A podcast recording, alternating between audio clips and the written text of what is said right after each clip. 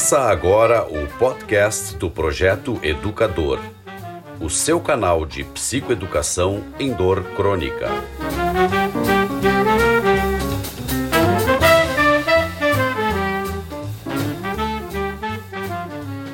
Olá, pessoal. Bem-vindos a mais um podcast do Projeto Educador. E hoje a gente traz um assunto aqui bem interessante. Meu nome é João Riso, eu sou é, médico anestesiologista, especialista em dor e em cuidados paliativos e pertenço a esse grupo bacana aqui, que é o grupo do Projeto Educador, um projeto que visa psicoeducação em dor, visa levar o máximo de informação aos nossos pacientes, aos familiares dos nossos pacientes, ao público em geral sobre dor crônica, na verdade, tudo que envolve a dor crônica e muitas coisas que às vezes ficam ao largo, né? Passam paralelo a uma consulta, por exemplo, né? Tem tanta coisa para se falar numa consulta de dor e às vezes é importante esse aspecto psicoeducacional que é introjetar alguns conceitos, né? Tirar alguns tabus, e hoje nós vamos falar, como eu disse, um assunto interessante que é o controle da dor relacionada ao câncer. No nosso site tem já um, um vídeo do Dr. Luciano Machado de Oliveira, nosso colega de projeto, falando sobre a dor oncológica, né? E hoje nós vamos dar um reforço aqui de alguns conceitos. Como a gente sabe, a dor é uma experiência física e emocional desagradável por conceito. Então, quando a gente tem um componente físico e um componente emocional, ela é uma experiência que não dissocia as nossas angústias, expectativas, fantasias são relacionadas àquilo que eu estou sentindo. Na dor oncológica, na dor relacionada ao câncer, isso piora um pouco, porque o paciente muitas vezes ele correlaciona a dor ou a quantidade de dor que ele sente a uma má expectativa ou uma piora na sua doença oncológica, no câncer, né? E isso, na maioria das vezes, não corresponde à realidade. A dor do câncer, ela pode ser causada por uma pequena lesão que está lá comprimindo um, um, ramo de nervo, uma raiz nervosa e causar uma dor imensa, né? Por uma lesão pequena. E ela pode, como nós vamos ver, não estar relacionada diretamente à doença e às vezes até ao tratamento ela é uma sequela do tratamento e não tem a ver com a progressão da doença. Então é isso que nós vamos discutir, porque a dor, repetindo, é uma experiência física e emocional desagradável. Qual é o problema da dor relacionada ao câncer?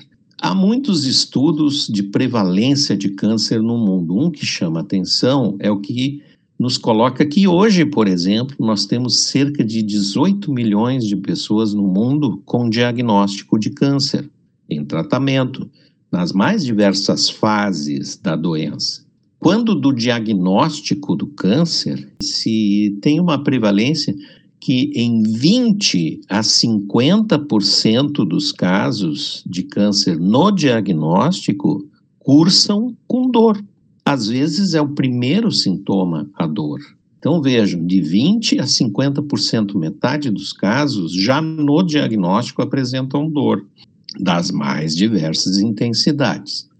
Se nós levarmos em consideração apenas os casos avançados de câncer, aqueles com doença muito, muito, muito intensa, com a doença já é, é, numa fase muito avançada, espalhada, às vezes já fora do controle, fora do, do que a gente chama, fora da possibilidade de cura, né? Que são as doenças mais graves, aí nós vamos encontrar uma prevalência extraordinária de dor que vai de 70% a 90% dos casos. É muito, muito prevalente. Diria que é na doença avançada, o sintoma que mais aparece. E ela vai ser, porque nós podemos ter dentro desses 70, 90% dos casos, dores fracas, dores moderadas e dores fortes. E ela vai ser forte ou muito forte em 25 a 30% dos casos de doença avançada.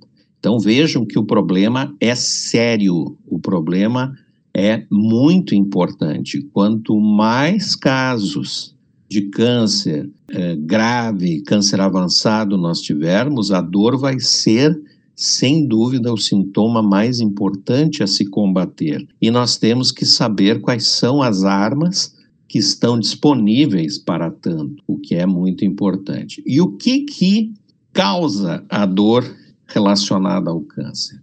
Nós temos, num grupo, eh, vamos dizer, mais geral, três causas para dor relacionada ao câncer.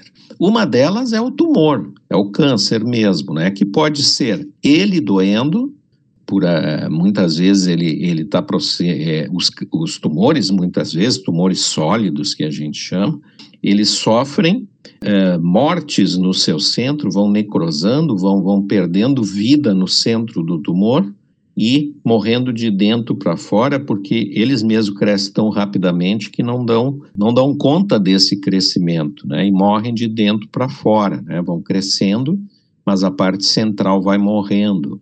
E isso às vezes também causa dor por causa da rapidez do tratamento e dessas áreas necrosadas que a gente chama do próprio tumor. Outra coisa que causa dor relacionada ao tumor é a invasão que ele faz, né? Ou ele invade tecidos e órgãos que estão perto dele ali, né?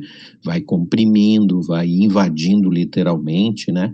Aquele tecido, aquele músculo, aquele órgão, e ele vai causando dor por causa disso, né? Um exemplo também da dor causada pelos tumores são as famosas metástases ósseas, né, que são células tumorais que se espalham do tumor original e vão para ossos, né, vão para coluna, vão para costelas, vão para o fêmur, né, e vão para os ossos do braço, por exemplo, e aí vão crescendo, eles ficam junto com a parte óssea, vão crescendo e deformando o osso, às vezes levando a fratura, às vezes sendo até mais rígidos que o próprio osso, né? Fazendo distender a, o periósteo, que é a parte que, que reveste o osso, que é a parte que dói, e aí causando um desconforto bem intenso.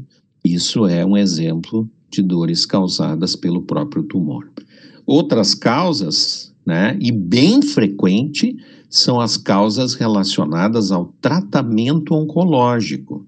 Nós temos uma doença grave, e ele exige um tratamento poderoso. Melhorou muito isso nos últimos anos, cada vez mais o tratamento da dor relacionada ao câncer, ele é relacionado com terapia alvo, tentando o máximo atacar só as células tumorais. Então, quando a gente fala de causadas pelo tratamento, a gente vê, por exemplo, Vamos dar o exemplo da quimioterapia. Alguns quimioterápicos, né? Hum, e isso ocorre numa porcentagem bem menor do que, por exemplo, 5, 6 anos atrás, eles podem causar as famosas neuropatias periféricas, atingir ramos de nervos assim bem fininhos na periferia da, da, dos pés, das mãos, né? Causando uh, neuropatias muito parecidas com as neuropatias que o diabetes causa no paciente com uma glicemia descontrolada, com diabetes de mais tempo, né? E elas são muitas vezes reversíveis com o final do tratamento, mas algumas deixam sequelas, né? E essas neuropatias, quanto antes forem tratadas, né, menos dor vão trazer para os nossos pacientes. Algumas vezes a gente encontra casos de neuropatias causadas por quimioterápicos realmente muito importantes, né? Que às vezes eh, limitam muito a vida do paciente, muito mais, por incrível que pareça, que a doença de base que é o câncer dele. Né? Então, ainda bem, né? Houve uma evolução muito grande nos tratamentos. Então, esse tipo de dor causada por lesão de nervo está cada vez menos frequente. Como é menos frequente, as dores causadas por alguns quimioterápicos que a gente chama de vesicantes, né, que são cáusticos assim, que se extravasarem pela pele durante a aplicação endovenosa deles podem causar muito estrago nos tecidos, né, fazendo necrose, fazendo grandes feridas com grande dificuldade de fechar, mas isso é cada vez mais raro, graças a Deus. Houve uma evolução bastante interessante. Como houve também uma evolução muito boa, mas muito boa mesmo, na radioterapia. Radioterapia, hoje os novos equipamentos, né, as novas técnicas trazem cada vez menos o que a gente chamava de lesão actínica, que eram verdadeiras queimaduras ocasionadas pela radioterapia. Essas queimaduras hoje são muito, muito infrequentes, porque tem se tornado assim realmente terapia-alvo. Assim, a radioterapia está cada vez mais evoluída nesse, nesse aspecto técnico, mas algumas vezes ainda a gente encontra pacientes que são mais sensíveis e fazem algumas lesões actínicas não tão extensas como nós víamos há 10 anos atrás, 10, 15 anos, mas ainda é possível, né? É muito difícil, às vezes, correlacionar é, um tratamento de radioterapia com uma lesão neural que aparece depois, porque os nossos nervos, as raízes nervosas maiores, elas estão protegidas, elas têm umas capas de mielina que são muito importantes, como se fossem grandes é, fitas isolantes, né, que também protegem contra essas radiações, né, então quanto mais é, focada for a radioterapia, e hoje é assim, menos nós vamos encontrar dores relacionadas a essa radioterapia. Uma outra causa, né, de dor relacionada ao câncer, e a gente pode é, relembrar que uma é os tumores causando dor, né, eles mesmos ou por compressão, por exemplo, né, ou por invasão de outros tecidos, o tratamento né, que pode causar, a gente não pode esquecer que é radioterapia, quimioterapia e as sequelas cirúrgicas que também podem acontecer, as cirurgias ainda continuam, né? Alguns tumores a gente consegue ser bastante conservador no tratamento, mas Alguns ainda são cirurgias bastante cruentas, bastante invasivas, né? Porque é assim que tem que ser tratado, né? Para se erradicar qualquer tipo de célula do local, né? Não pode ser muito conservador na cirurgia oncológica, né, na cirurgia do câncer, para preservar vidas, né? Então, muitas vezes se aparecem sequelas, né, lesões de outros tecidos, de nervos no pós-cirúrgico.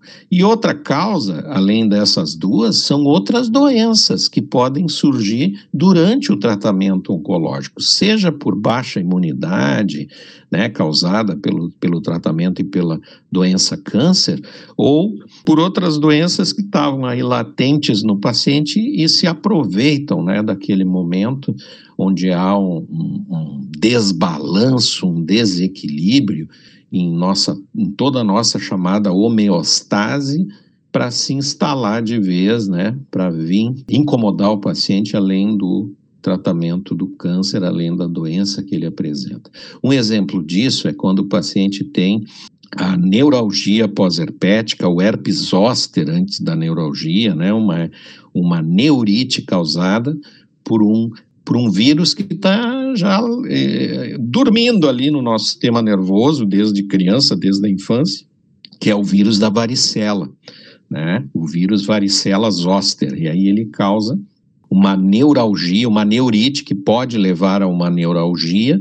Uh, é muito frequente aqui no tórax, né, mas ele pode se apresentar no trajeto de qualquer raiz nervosa e ele aparece com mais frequência uh, durante tratamentos oncológicos e pode trazer muita dor. Nós já temos alguns, algumas matérias aí no nosso site e até no podcast aqui sobre neuralgia pós-herpética, né? E se torna uma coisa que pode acompanhar o paciente pela vida toda, com uma sequela dolorosa importante, deve ser tratado também de forma bastante rigorosa durante o seu aparecimento. Algumas doenças eh, reumatológicas podem aparecer nesse intercurso, né, do tratamento da dor do câncer.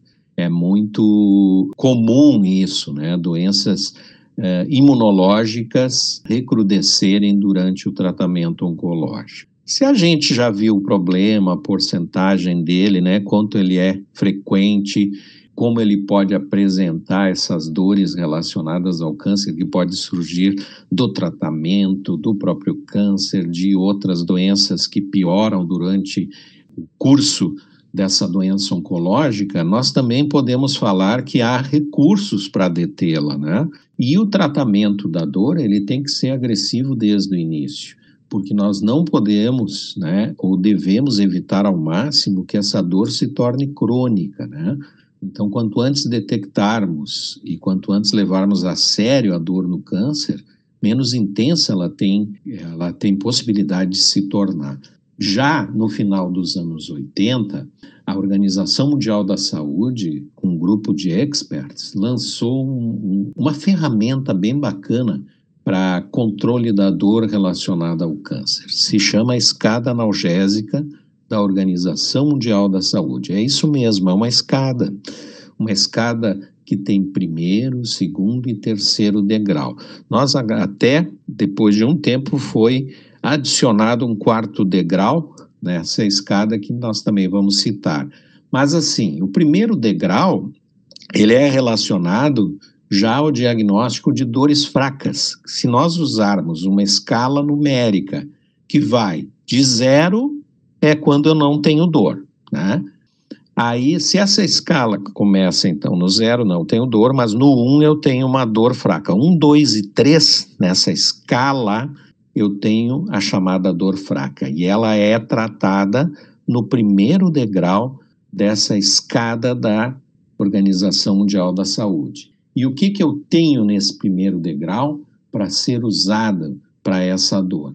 Eu tenho os chamados analgésicos não opioides, que são aqueles que não são derivados do ópio, né? não são parentes da morfina. Então, todo analgésico não opioide pode estar nesse menu, mais os chamados fármacos adjuvantes, que são fármacos que são medicamentos que não têm uma ação analgésica per se, mas eles, quando empregados geralmente no esquema, claro, multimodal, usando baixas doses, eles têm uma potencialização, eles fazem uma potencialização da analgesia, né? seja diminuindo a ansiedade, seja num, num esquema mais direto por vias neuronais. Então, quando eu tenho uma dor fraca, que nessa escala numérica vai de 1 até uma dor 3, que o paciente é, consiga relacionar, ele fica nessa, nesse primeiro degrau.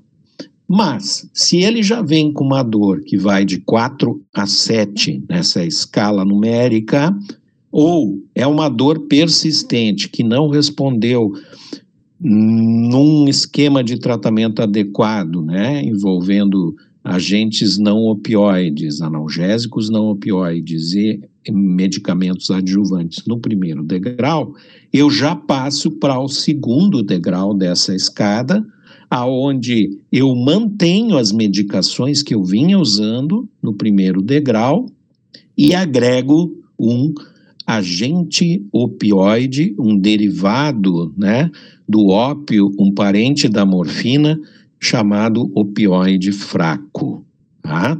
Então, existem medicamentos, a gente tem uma classificação dos opioides entre fracos e fortes, não tem opioide moderado nessa jogada, mas existem fracos e fortes, então aqui a gente elenca para entrar nesse tratamento, a gente junta ao que já vinha sendo usado no primeiro degrau e colocamos um opioide fraco.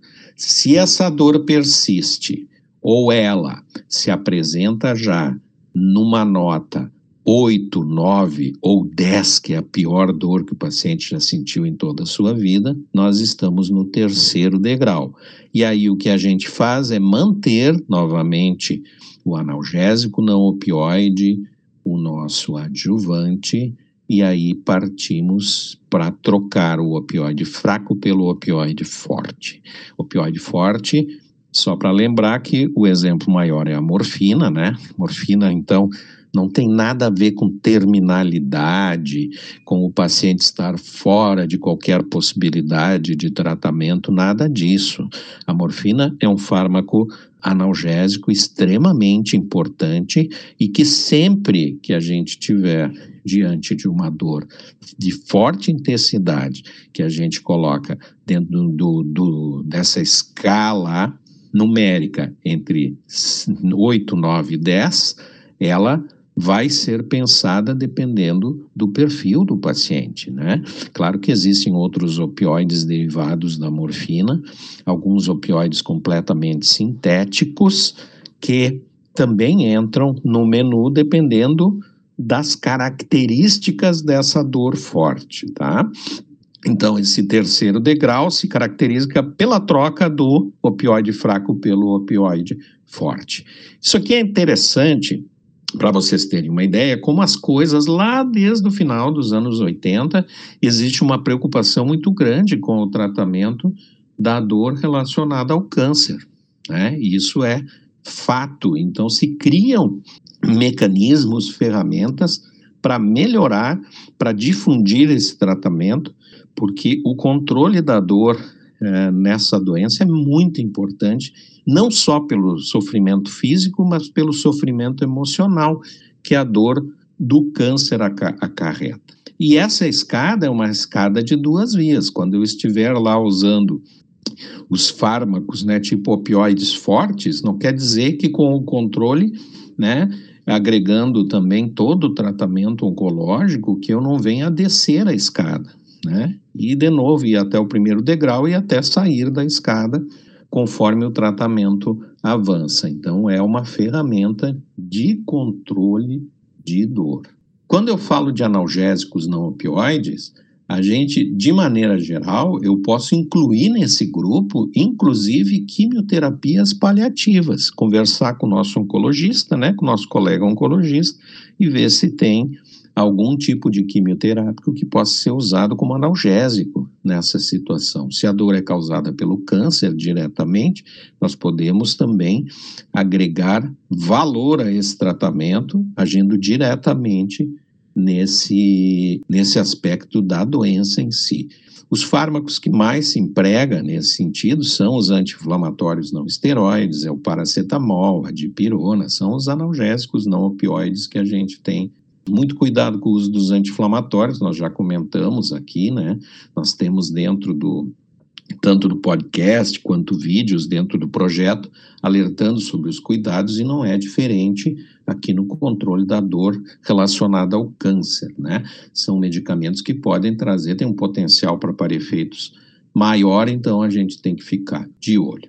Os analgésicos, que eu acho que vale a pena comentar, são os adjuvantes. O que, que é isso? Já que eles estão nos três, nas três etapas dessa escada, né, eles estão sempre presentes, eles variam bastante. São antidepressivos que têm é, valor agregado em dor, não são muitos, mas alguns trabalham com dor, eles são empregados não como antidepressivos, mas como coanalgésicos. Os chamados neuromoduladores, que muitas vezes os pacientes estranham porque eles trazem na bula que eles são anticonvulsivantes, mas a gente está em busca do mecanismo de ação neuronal deles, é, como eles agem diminuindo aquele estímulo é, muitas vezes exacerbado, né? muita sensibilidade do sistema nervoso, eles conseguem diminuir, evitando então a cronificação, muitas vezes, dos aspectos dolorosos. Outro adjuvante que é bastante empregado nesse tipo de dor, na dor relacionada ao câncer, são os corticosteroides. Eles não entram como analgésicos em si, mas entram como adjuvantes, controlando o tempo de uso, dose, o tipo de corticoide que a gente vai utilizar, sempre em comunhão com o tratamento oncológico. Antipsicóticos podem ser usados, de novo, não como antipsicóticos, mas como os coanalgésicos, por agirem centralmente em algumas vias de dor. Ansiolíticos, esses sim entram como ansiolíticos realmente, para diminuir um pouco da ansiedade causada pela dor, que cria uma bola de neve, quanto mais ansiedade, mais dor uh, o meu paciente vai acabar tendo. E alguns fármacos que têm mecanismos especiais, né, tem nomes pomposos, como bloqueadores de N-demetilaspartato. Aí a gente entra numa seara bem especializada, mas a gente pode lançar mão de fármacos bem, bem, bem interessantes quando tem componente neuropático, dores mistas, aí é bem avaliação do especialista, né? Discussão com o oncologista ali, qual é o, é, o mecanismo daquela dor e poder agir o mais, como é feito na oncologia, na dor também a gente procura ser o mais direcionado ao problema, ao alvo. Né? Na verdade, além disso, eu, eu citei aqui para vocês que existiria um quarto degrau. A gente agrega o quarto degrau, que seriam dos procedimentos invasivos, né? Então, são procedimentos é, menores, menos minimamente invasivos, daria para chamar assim, né? Que são procedimentos como bloqueios peridurais, né, bloqueios percutâneos, algumas neurólises que podem ser feitas injetando álcool, por exemplo, numa área tumoral, né, tentando bloquear a dor agindo sobre o sistema nervoso. Existem bombas de infusão aí um pouco mais é, minimamente invasivo, mas um pouco mais dispendioso, né, do ponto de vista econômico, que são bombas programadas para liberação espinhal, né, lá dentro da raque ou da peridural de de fármacos analgésicos diretamente por meses, né? Existem catéteres que podem ficar no sistema nervo nervoso por um período em que o paciente tenha mais dor até controlar bem aquilo. Né? Bloqueios de nervos periféricos também podem ser feitos, né? até chegar a procedimentos um pouco mais invasivos, um pouco mais especializados, que necessitam da intervenção de um neurocirurgião, por exemplo, que são os procedimentos ablativos que a gente chama, que são tem nomes como cordotomia, né? Tudo visando controle da dor, a mielotomia puntiforme, né? Então, te, existem muitas e muitas alternativas, das mais simples, digamos assim, que é utilizar de forma racional essa escada analgésica, e quando chegamos no quarto degrau, que às vezes é possível assim agregar algum procedimento para se descer essa escada, né? As coisas não são excludentes e às vezes um procedimentozinho que a gente pega um elevador e vai ao quarto degrau nos favorece tanto que a gente pode descer. Então, sempre essa visão é, interdisciplinar da dor do câncer é importante. O seu médico oncologista discutir com o especialista em dor, ver qual é a alternativa melhor, mais racional, mais confortável para o paciente para controlar de vez, né? A gente sempre diz, eu gosto muito de uma frase do Chico Xavier, né, que eu acho que casa bem no tratamento da dor relacionada ao câncer, né? Embora ninguém possa voltar atrás e fazer um novo começo, qualquer um pode começar agora e fazer um novo fim, né? Seja o fim da doença, seja o fim dessa dor, né? Que atrapalha o paciente.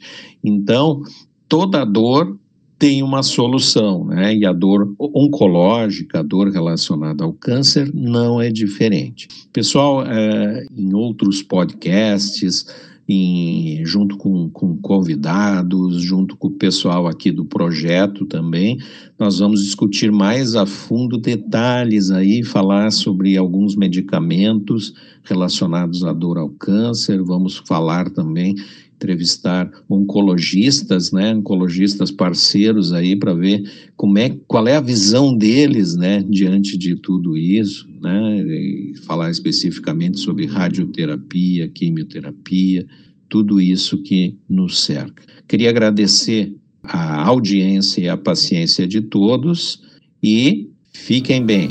Tchau.